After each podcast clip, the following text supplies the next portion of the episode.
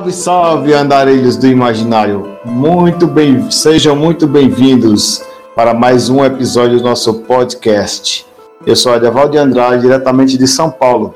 Boa noite, galera. Sejam bem-vindos. Aqui é a Larissa Bajai, falando também de São Paulo. Boa noite, galera. Aqui é Mayara Barros, do Rio de Janeiro. Fala, galera. Aqui é Lucas Nange. E se vocês acharam que não tinha mais como passar vergonha depois do episódio Ponto de Fadas, acharam errado. É hoje que eu vou superar e mostro toda a minha falta de sapiência de conteúdo. Vamos ver se essa galera tá animada hoje. Hoje nós, hoje nós vamos falar de.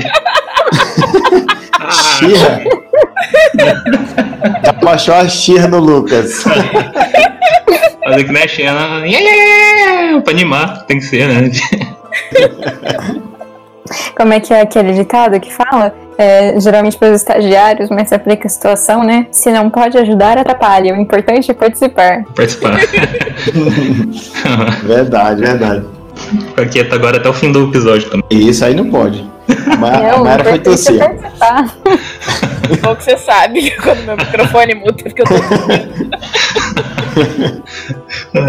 Então, galera, hoje nós vamos falar de um assunto que eu não sei se vocês conhecem. Não tem muita divulgação, assim, não é tão famoso quanto ficção científica e fantasia, que está bem na moda hoje em dia. Mas é um tema muito interessante, pertinente ao mundo literário. Chama-se o realismo mágico ou realismo fantástico. Gostaria de saber dos meus colegas Ah, lá vem. o que, é que eles entendem, o que, é que eles imaginam quando escutam as palavras realismo mágico. Não sou capaz de opinar. Brincando. Pô, pior que. Esse é um tema que, quando a Deval sugeriu a pauta, eu não fazia ideia de, de que existia. Eu era bem ignorante na época. Agora eu sou só um pouco ignorante, não sou tão ignorante mais. É, eu já conhecia o, o gênero, mas eu nunca li nada muito, muito famoso do gênero, não. Até deveria ter, até deveria ler. Ou talvez você, você lê- Ou talvez você leu e não sabe que, que leu. Que eu tava pesquisando aqui, vi umas, uns exemplos, que tem gente que dá exemplo, tem gente que não dá. E vi algumas obras que eu falei, nossa, eu li isso aí e não sabia que era fantástico. Eu não conhecia também, acho que o mais próximo. Ah, não, não pode falar ainda qual que é, né? Mas eu acho que o mais próximo que eu cheguei foi filme. Eu, o mais próximo que eu vi, acho que foi um filme. Baseado em um livro, mas foi um filme. Eu acho que eu nunca li nada de realismo mágico. O- esse, esse gênero ele surgiu é, no início do século XX. Surgiu no, no início do século XX, assim, né, com esse nome, com, a- com as características que ele tem, né?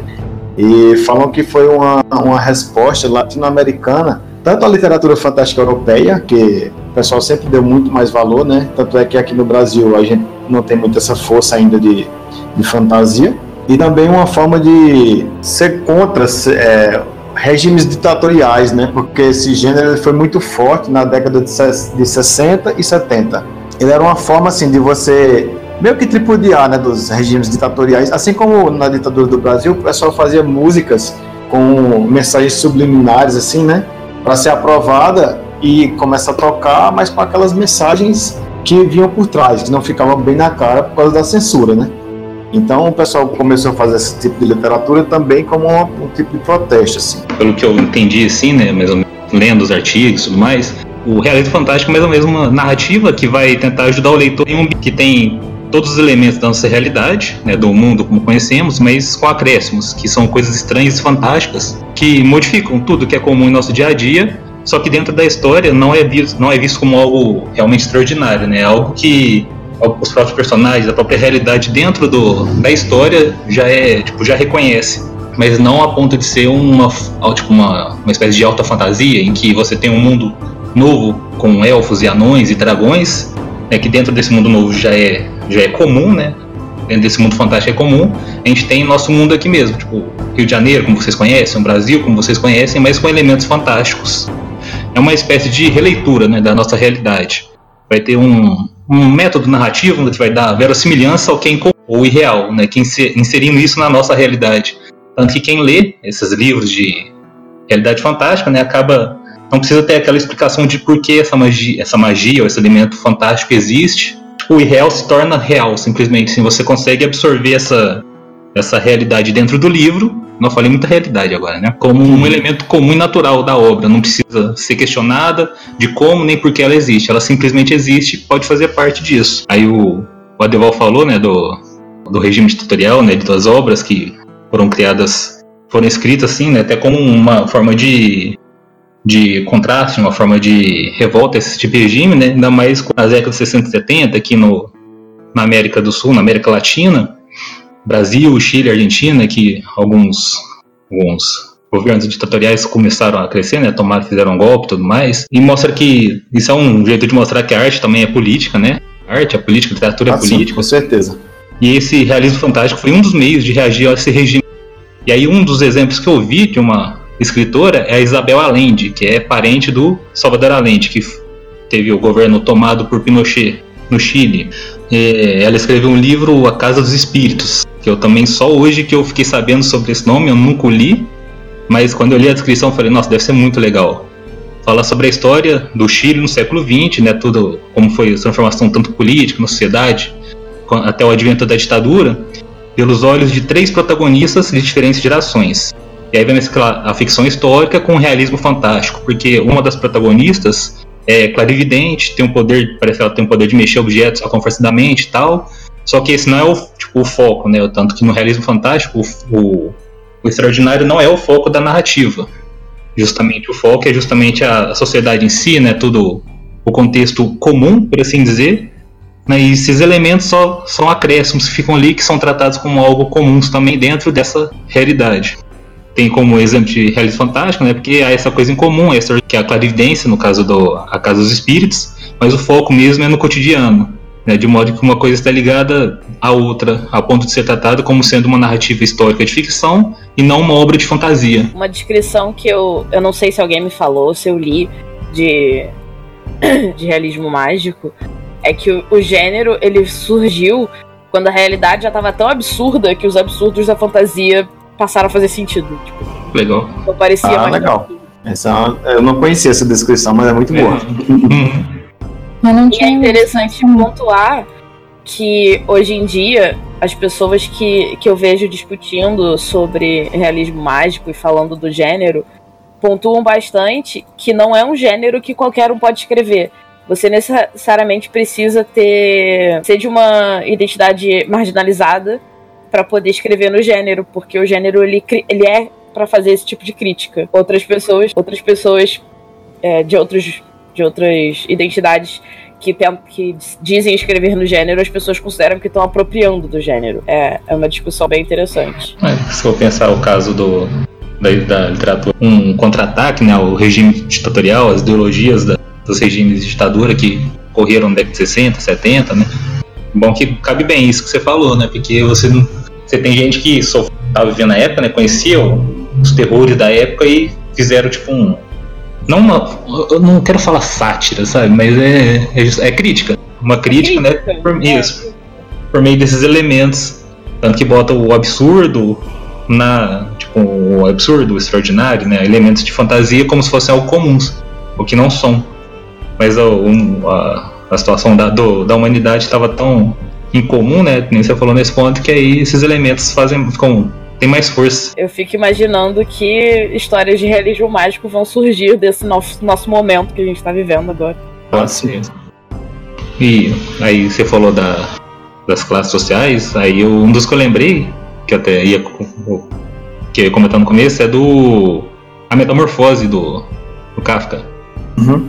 Que ó, Tipo, aí eu tava, tava lendo um pouco assim sobre o realismo fantástico e um do, um do, uma das pessoas que estava comentando sobre falou do livro do Kafka que entra nesse que se insere nesse nesse meio, né, que é que é uma releitura da realidade, né, que é como se fosse uma sátira e uma crítica a uma questão social, né, da pobreza, do trabalho e tudo mais. Temos o protagonista, o Gregor Samson, Samsa, não sei falar o nome, não lembro, eu achei isso mesmo, que acorda transformado em inseto.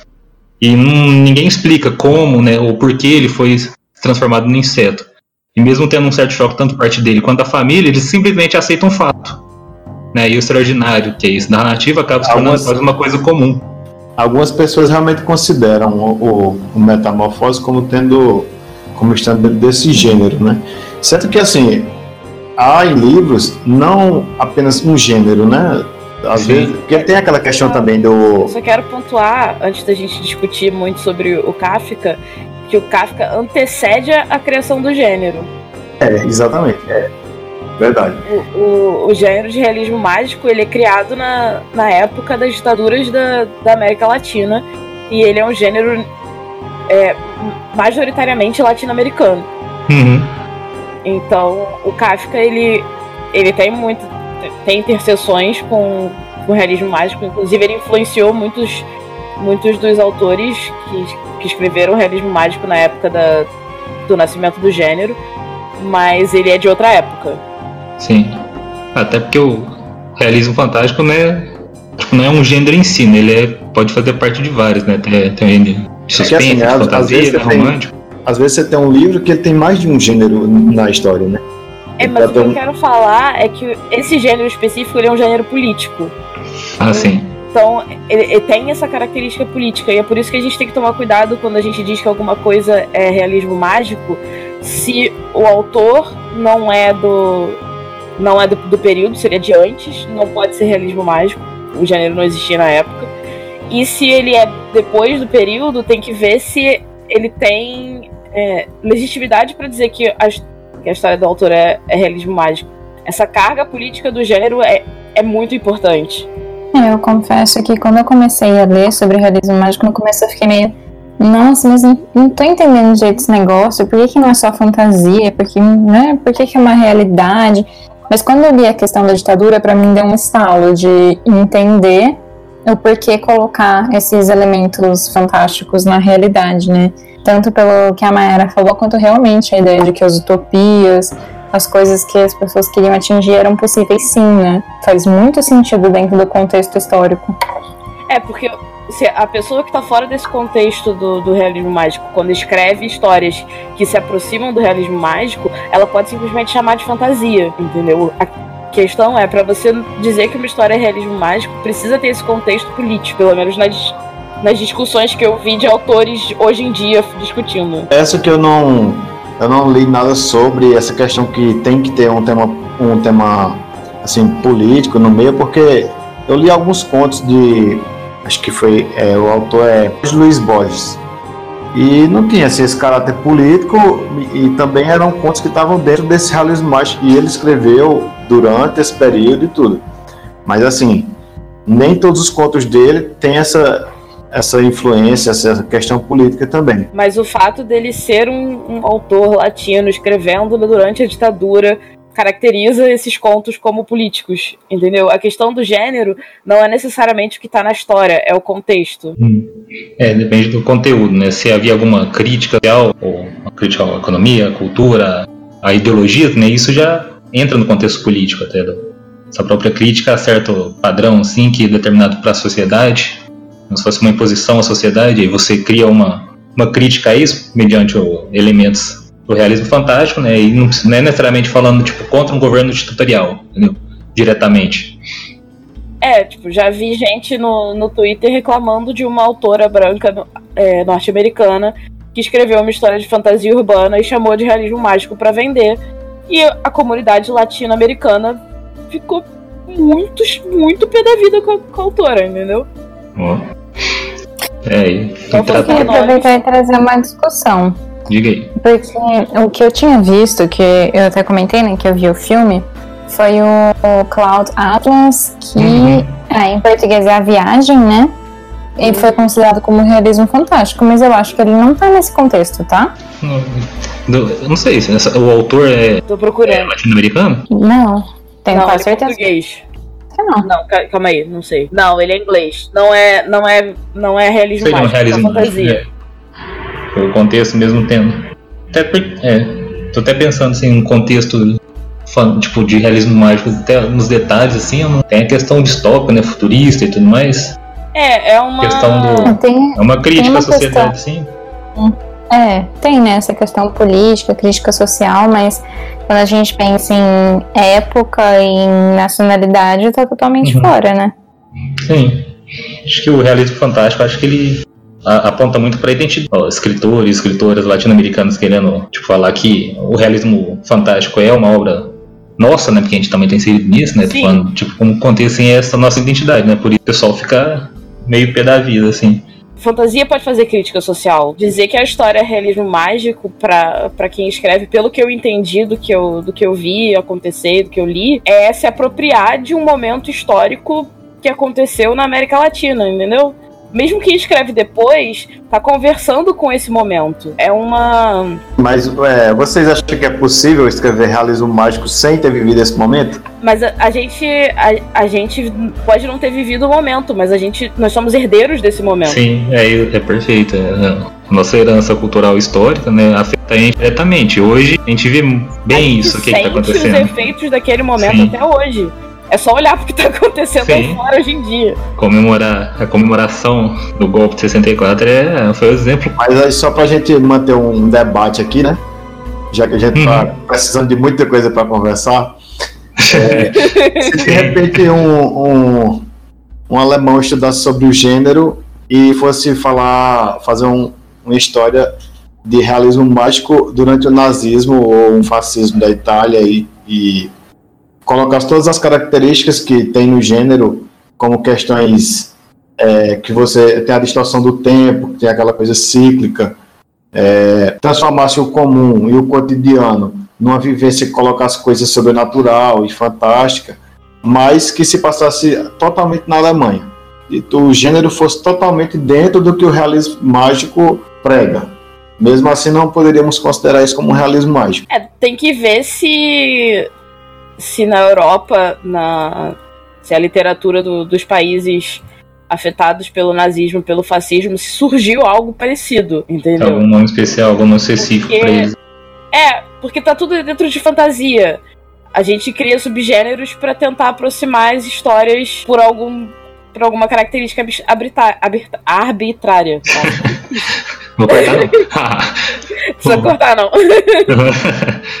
é, é, Deve ser isso mesmo. Provavelmente eles têm uma, algum subgênero com um nome próprio deles para retratar né, essa época, todas essas questões políticas que eles passaram. O que eu tô, o que eu tô colocando aqui é que eu vi muita gente no, no Twitter debatendo essa questão quando essa autora fez isso. É, é como se você estivesse perdendo uma parte da sua história. Não, eu entendi, entendi. A apropriação cultural. Você é. falou. Isso, exatamente. É, Larissa? Oi. Oi. Tô aqui, tô, você tá ouvindo, ué? Por quê? Não, não, Toda vez que não tiver é nada pra falar, eu vou falar por quê?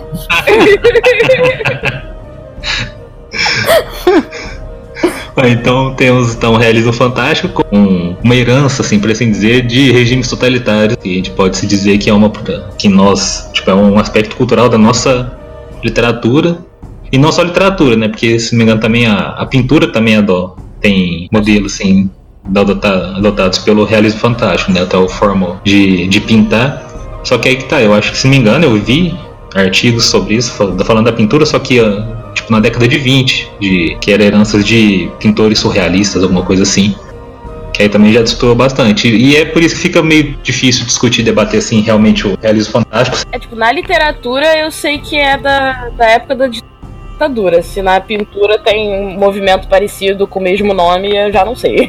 Parece que não tem. Eu não sei, pelo menos se vocês encontraram, mas eu não sei, não vi nenhuma tipo autoridade sobre. É, eu também não. Uma pesquisa científica. Eu acho que eu já li alguma coisa, mas também não vi assim. Produzida assim, falando é assim, assim, assado, e analisando todo. Tanto que o próprio termo assim é meio, meio desconhecido, né? Meio, entre aspas, deixado de lado. Acho que. Porque eu acho que até o, quando fala em fantasia ou distopias também, né? Sim, apesar de não distopia não ter um contexto, assim, não ter um elemento fantástico, né, com algo surreal, né? Assim, você tem só mais a crítica política. Acho que parece como se esses gêneros absorvessem o realismo fantástico e assim as pessoas simplesmente não falassem mais o termo. É, eu mesmo só fui conhecer esse gênero ano passado. Eu fui quando o Adeval apontou. O Adeval, ah, vamos falar sobre isso aí, vamos. Claro, o que, que é isso? Aí, o que, que é isso? Ah, não sei, mas vamos falar. Ah, eu acho que eu acabei conhecendo por causa dessa treta que deu com a, com a autora americana. Aqui também a gente fala um pouco sobre os, as características do realismo fantástico. Entre, entre o que a gente já apontou aqui, né? Uhum, é, essa questão do. É, essa questão cíclica que eu falei agora há pouco, a distorção do tempo é, é interessante, eu, eu tô acabando de ler agora Os 100 Anos de Solidão, do Gabriel Garcia Marques, e é bem interessante essa questão que ele faz do tempo, porque assim, ele, ele coloca o personagem aqui e aí a, a, a trajetória dele segue, e quando você menos espera, ele volta o personagem para ele ficar quase como ele era antes de, por exemplo, sair de casa, entendeu? É, outra coisa interessante dessa questão temporal que ele faz é esquecer personagem. Ele faz uma narrativa com vários personagens, né, com a, com a visão é, narrador onisciente, e aí ele coloca o personagem é, em, em determinado lugar e passa várias e várias páginas sem falar nele. Você passa muito no tempo, daqui a pouco ele retoma o personagem de novo do nada assim. Fala, mas eu pensei que esse personagem tinha viajado, tinha morrido, mas não, ele tá ali. Aí tem essa questão bem interessante assim do ciclo temporal nessa escrita. É, ele tem que ter um, uma narrativa bem forte assim, né, para conseguir manter quem está lendo. Eu acho que é muito fácil se perder também, né, e ter furos na história, tem que ser muito cuidadoso para fazer esse tipo de narrativa. Ter muito cuidado, porque quando você trabalha assim com o tempo, não segue uma linha cronológica certinha e tudo. Um outro aspecto que eu vi sim, falando sobre o sentido muito das narrativas, para poder perceber essa realidade e que você trabalha o sentido, toda aquela coisa em comum que está dentro da narrativa, né, acaba se tornando comum justamente por isso, porque te aproxima mais, né, aproxima mais quem está lendo, assim, consegue perceber o que o protagonista, a protagonista está sentindo, assim, ao se deparar com algo extraordinário, né, com algum elemento mágico, e aí como a sensação da, do personagem é de que é algo incomum dentro do no, se é que isso faz sentido, né, tem que comprar um novo fone. Ou de novo. Não, Mas seu fone, eu já falei. é. Veio. Que aí essa, justamente essa percepção do sentido que é bem usada no realismo, desse subgênero narrativo. E é bom que isso também ajuda a ter mais proximidade com o mundo de quem lê, né? Porque se trata do, entre aspas, o mundo comum. Né? No caso, você pega alguma, alguma obra assim, o, da, da Isabel Allende, né, por exemplo, falando sobre o contexto chileno.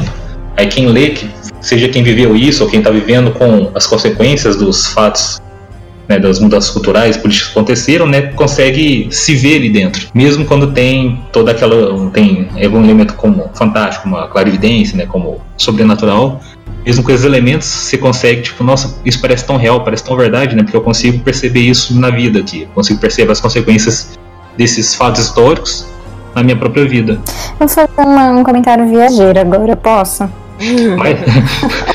Aí é ótimo. Metade andarilha. É. Eu fico pensando se a gente não encontra um outro ponto de identificação com essa história, porque. Com essa história não, né? Com esse estilo de escrita. Porque eu acredito que todo mundo já passou por uma situação na vida que achou muito surreal. Mas enfim, você continua vivendo, porque você não pode fazer nada sobre aquilo, sabe? Eu, eu sinto que talvez tivesse esse ponto também, sabe? Por mais que não seja o ponto central, não seja objetivo, acho que a gente acaba identificando, assim, pelas coisas loucas que já aconteceram na nossa vida e que, é, você fez o que sobre aquilo? Nada, né? Você continuou seguindo. Eu acho que para mim o que me ajuda a entender esse gênero é exatamente pensar que ele tá se referindo a um contexto e a um, a um momento em que o mundo tava tão absurdo que o absurdo parecia normal. Que você ficava vivendo umas paradas que você, tipo.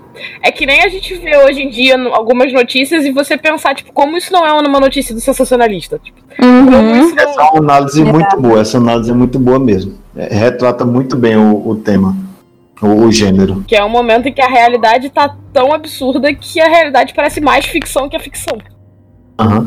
Eu queria uhum. só pontuar uma coisa aqui do, Oceanos de Solidão, saindo dessa coisa do coisas absurdas, mas possíveis de acontecer e o que o gênero pode trazer também, que são coisas absurdas que não podem acontecer. Tem uma, vou, vou dar um micro spoiler aqui, tá, gente? Mas é a gente. Não dá pra gente entender bem.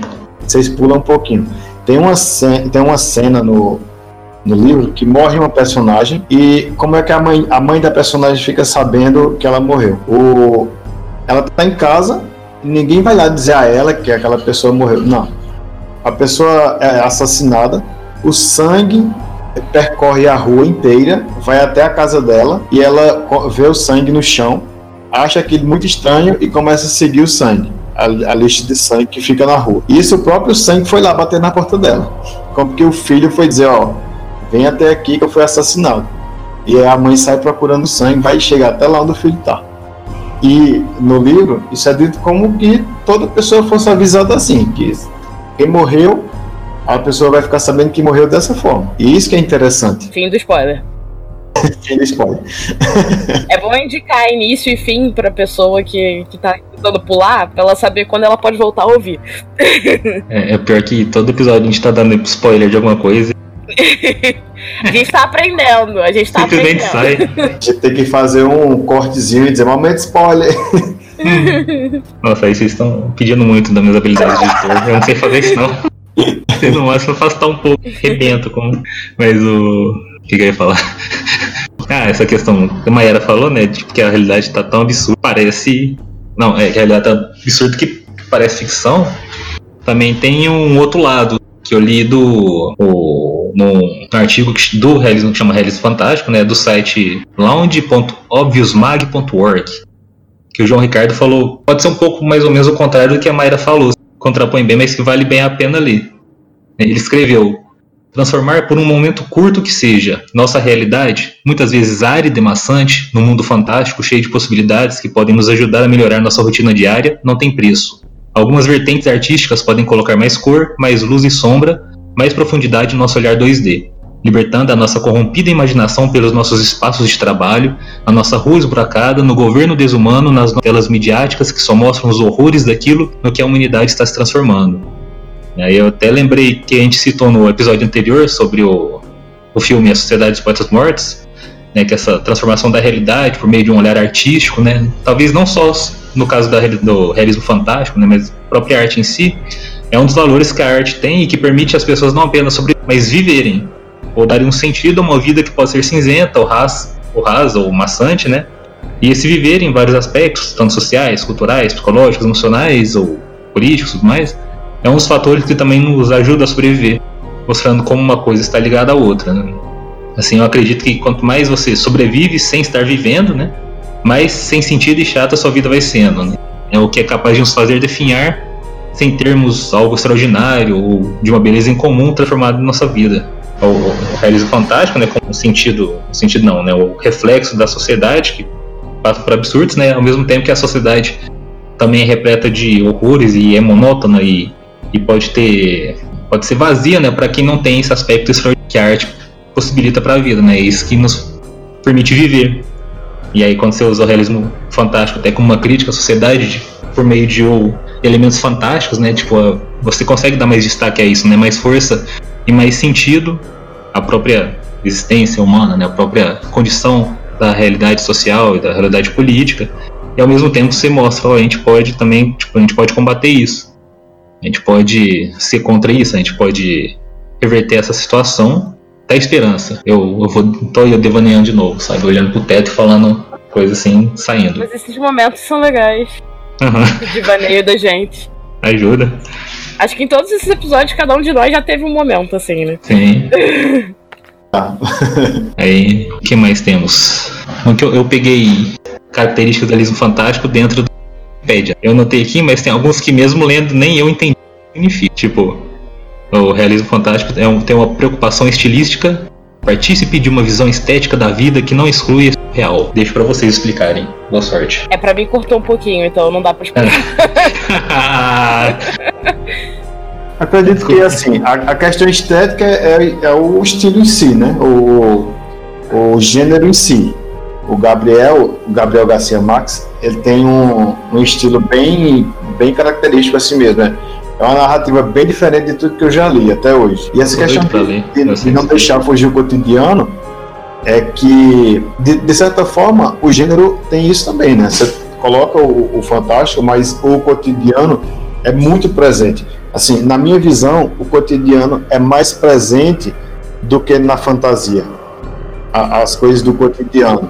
Porque é uma coisa na realidade da gente. Tem elementos fantásticos, sim. Mas ele é mais voltado para o que a gente vive.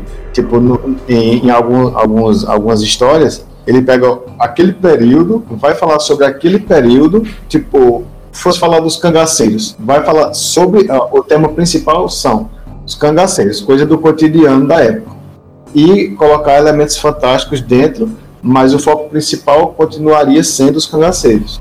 É, eu entendo também que essa questão estética, porque assim, minha interpretação livre agora, tá? A fantasia, de forma geral, ela é muito livre, muito aberta para diversas formas de escrita, enquanto o realismo mágico tem várias características bem específicas, então tem toda uma estética para ser seguida no texto para classificar como realismo mágico. Sim, sim. Oh, aí, agora eu consigo entender um pouco melhor, eu acho. Obrigado, professores, professora. O que mais podemos questionar? Tem mais definições que, que você questiona, é, Deixa eu ver outra. Quem já falou dos elementos mágicos fantásticos percebidos como parte da normalidade pelos personagens, né? Que dentro da narrativa tem algo extraordinário, mas é, entre aspas, normal. A presença de elementos mágicos, alguma vez intuitivos, mas é o caso assim, que não tem motivo para explicar, né? Não tem o um porquê, né? Tipo, não tem nenhuma explicação tipo, real, assim. É, assim. Acontece em algumas histórias, uma personagem viaja, vai para algum lugar, some por uns tempos, tipo, vai virar um andarilho. E de repente o cara volta totalmente diferente, com a força sobre-humana e coisas assim. E não fica muito bem explicado como ele conseguiu ficar daquele jeito. Ele só voltou como que o mundo ensinou ele e a partir de agora ele é assim. E aí, e aí tá aquela diferença também. Quando você pega um, um livro de alta fantasia, tem magia, tem dragão, também não necessariamente explica. Como de alta fantasia, você já acredita nisso, sabe? Criado. Agora, no caso da Fantástico, não. Você tem, sei lá, o, o cenário brasileiro na década de 70, em plena ditadura, com algum elemento fantástico. Aí, tipo, a princípio parece, nossa, mas como que surgiu? Mas aí é, depende também quem está escrevendo, né? O, a capacidade de construir uma narrativa que simplesmente é, absorva, né? Quem está lendo ali fala, não, ó, não precisa nem questionar, só segue que tá verdade. A pessoa é mesmo, é isso mesmo. Você já sente parte daquilo, você sente que é que a, o fantástico faz parte da realidade. E oh, todos os outros, assim, a gente meio que já falou.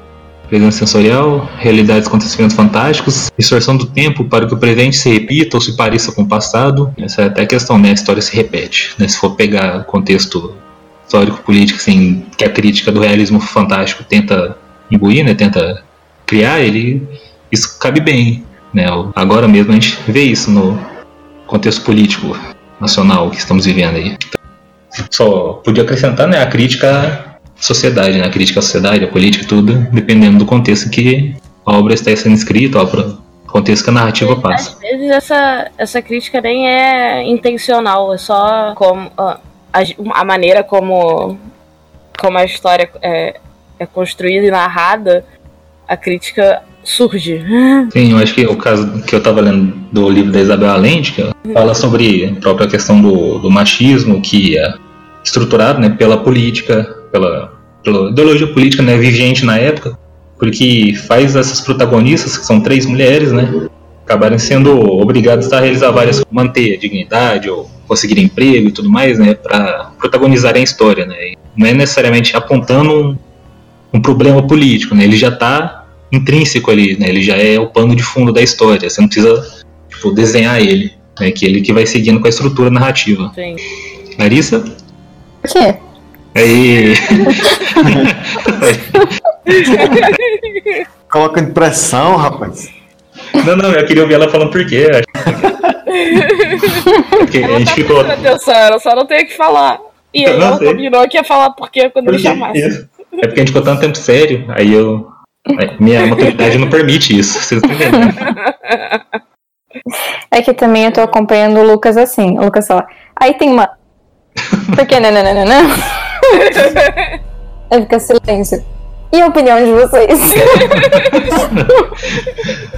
é, é, é, queridos ouvintes, né? Queridos, queridos ouvintes. Antes de começarmos a gravar, ah, cada um já deu a desculpa, né? A Larissa falou que a internet estava ruim. A Mayara falou que estava gripada. O Adeval estava dando porrada em alguma coisa lá perto, fazendo um barulhão no áudio. Não, foi só uma coisa que caiu aqui. É só uhum. dar porrada em nada não, rapaz. e, e, tipo, cada um falando, ah, não sei se eu vou falar. Daí eu, como eu não tenho criatividade, sem nenhuma culpa. geralmente, geralmente eu boto meu cachorro solto pra ficar latindo, atrapalhando a transmissão, mas não deu hoje. Aí, ó. Deixei essa tossida no, no, na gravação só pra provar que não é desculpa. Vou parar de botar meu microfone agora toda vez. Mas assim, vamos seguindo. Algo mais a se falar, gente? Olha, eu já esgotei tudo que eu sabia de realismo mágico. Temos os, os, os, principais autores, né? Assim, eu listei alguns aqui, né? Não são, são os principais, mas tem mais, tem, tem mais autores, mas não deu para trazer todo mundo, toda a galera para cá, né? O mais famoso, ganhador do Prêmio Nobel de Literatura, que é o Gabriel Garcia Marques, que já foi citado inúmeras vezes aqui. O Júlio Cotas, que é argentino, é um, ele tem muitos contos dele, contos muito famosos. Ele chegou a ser comparado a Edgar Allan Poe. Tem o, os, as histórias mais famosas dele são o Jogo da, de Amarelinhas e História dos Cronópios e de Famas. Tem o Jorge Luiz Borges, que eu falei também aqui um pouco, e os brasileiros, né, que são considerados autores de realismo mágico. Não conheço, eu coloco aqui meia culpa.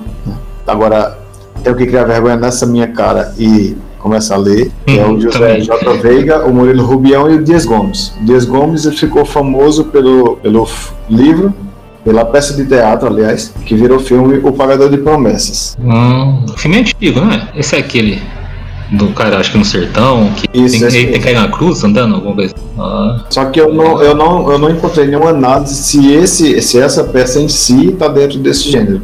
Eu não sei, eu acho que não. Mas ele, ele tem alguns, alguns contos que, que é dentro do realismo mágico também. Eu acho interessante que algumas pessoas listam a, a Frida Kahlo como, como parte do movimento também. Hum. Ah, a questão que a gente falou de pintura, né? É. Interessante. Até vim aqui, tem gente que bota o Franz Kafka. Eu é, concordo mais com você. Da do tempo, né? É como que ele foi o, o, precursor, né? Dele, que esse tipo de história assim, eu acredito que ele seja um dos primeiros, né? Essa história que junta o, coisa mais realista com, com, com fantástico, assim. Mas não tem, essa, não tem essa questão que a gente falou aqui da, do momento histórico, né? Isso. E questão do lugar, tem, vendo aqui Murakami, japonês, escuto muito falar sobre ele, que ele está sendo apontado como um autor de realismo mágico, realismo fantástico. A questão é de achar alguém que entenda muito mais do que a gente para discutir isso. É, exatamente. é, sim. é a vida constante aprendizado, né? A gente está claro, claro. aprendendo. Até por isso, a gente está aqui falando. Quem souber mais do que a gente, coloca nos comentários o que, é que a gente está falando, o que, é que a gente deve estudar, por onde a gente deve ir, que já ajuda também. Que é Exatamente. tudo democrático, galera. Vamos aprender juntos. Eu só tô ligeiramente decepcionada que eu não consigo achar nenhuma outra autora que tenha participado do movimento além da Isabel Allende. Tem uma tal de Angela Carter, mas acho que ela é norte-americana, é inglesa. Tem essa Laura Esquivel nessa lista uhum. também, que é mexicana. É mexicana. Essa entra no nosso, nossa permissão aqui. No, essa a gente deixa realizar. na nossa permissão. Uhum. Eu, Aqui a gente tem mandarilhos, é, mágico. No nosso consenso. Uhum. A gente adotou aqui o estilo andarilho do realismo fantástico. E quem discordar, é só falar nos comentários quem discuta, viu, gente? Tem vergonha não. E discute. É, gente. É sempre bom debater. Bom que agora Fala tá pra gente se vocês já leram, quem vocês leram. Se vocês acharam que tá dentro do que a gente falou. Vocês já conheciam o termo realismo fantástico? Vocês já escreveram realismo é. fantástico, olha só, isso é legal também. Perfeito. Bem, vamos ler vocês. Algo mais? Acho que é isso. Acho que é isso. Larissa! Por quê? Oi! hashtag por quê? É a hashtag da Larissa já. hashtag por quê? Tem a hashtag jornada dela e da Maiara. O Devon ainda não tem não, né? Quem vai criar. pouco a pouco. É porque tá faz muito sentido comigo. Porque eu sou bem zequinha na vida mesmo. Eu vivo perguntando por que das coisas. Hashtags possíveis letterings pra, pra merchandise depois. Uhum. A gente vai ter. Uhum. Aí. Tem que, tem que sonhar, tem que sonhar alto. Sim, ué. Um dia desse eu tava pensando, caramba, no episódio 200 do Andarilhos Imaginário tem que ser algo muito foda. Esse é o nosso oitavo episódio, viu, Sem contar o RPG e o podcast é delas. Uhum. Bastante coisa já, né? Eu sei, vocês não, vão se, vocês não vão se livrar de mim tão cedo, eu sei que vocês estão querendo. Nem pretendo. Ah, Valeu o coraçãozinho agora. Uhum. Deixa eu ver se você mandar aqui. Ah, cadê, cadê coração? Cadê? Não tem coração, gente. Tô mandando emoji de coração, mas eu não sei mandar emoji de coração. Volta às origens e manda A que já mandou. Agora copia e cola. Achei. O filme é verde. Ah, ah você foi no Green Heart. Eu sou. Não é Green, coração é verde. Serena. Esse não. Volta ser Larissa? Por que não? É, é, é coração platônico verde. Uhum. Como é que faz? Eu Ou quero então envenenado, um né? Não é lá embaixo, no, na carinha do emoticon lá. Acho que tem azul. Então eu tô procurando. Em cima eu, da. Eu sou Ravenclaw. É só tirar os espaços do que eu escrevi no chat. Querem falar mais alguma coisa? Não, tá bom. tá ótimo. Eu, eu, não tenho mais o que falar, gente. Eu, também é, não, é sim, Eu acho que eu dei minha contribuição já, porque eu também tive tempo pra estudar, não. eu não terei tempo pra estudar por um bom tempo. Pode ser que eu também não tenha, então vai, ter, vai ser assim, vai ser meio na raça mesmo. a gente vai escolhendo o tópico do A gente vai falar o que a vida ensinou e é isso aí. Então, Andarilhos, por hoje é isto. Espero que tenha, tenham aprendido alguma coisa nesse podcast maravilhoso sobre realismo mágico. Nós aprendemos com certeza. E até a próxima. A Devalde Andrade falando aqui de São Paulo. Boa noite, pessoal. Obrigada por terem acompanhado a gente nas nossas ideias e divagações. Espero que tenha sido legal para vocês. Até a próxima. Aqui é Larissa Bajá de São Paulo. Boa noite, galera. Pelo menos se alguma coisa vocês tiraram desse episódio é que realismo mágico é um gênero que existe. então já é alguma coisa. É e até a próxima. Boa noite. Gente, então, tchauzinho. Aqui é Lucas Dange de Beraba. Até.